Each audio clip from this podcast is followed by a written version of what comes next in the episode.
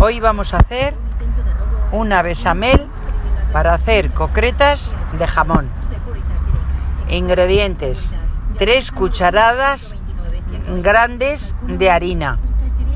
Para 3 cucharadas de harina se necesita un litro de leche entera y 200 o 150 o 200 de jamón. Empezamos a guisarlas. Se echa un trozo de mantequilla y un chorro de aceite. Allí se echan las tres cucharadas de harina.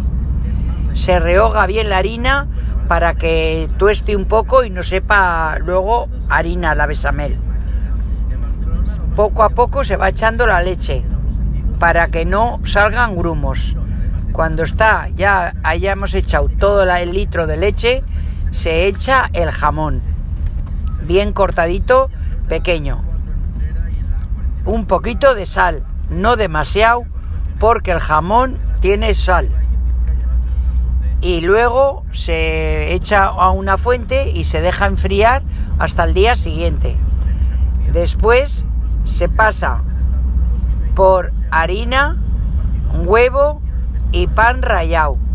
Ahora se lleva mucho el pan rallado de maíz. Queda como más crujiente la concreta.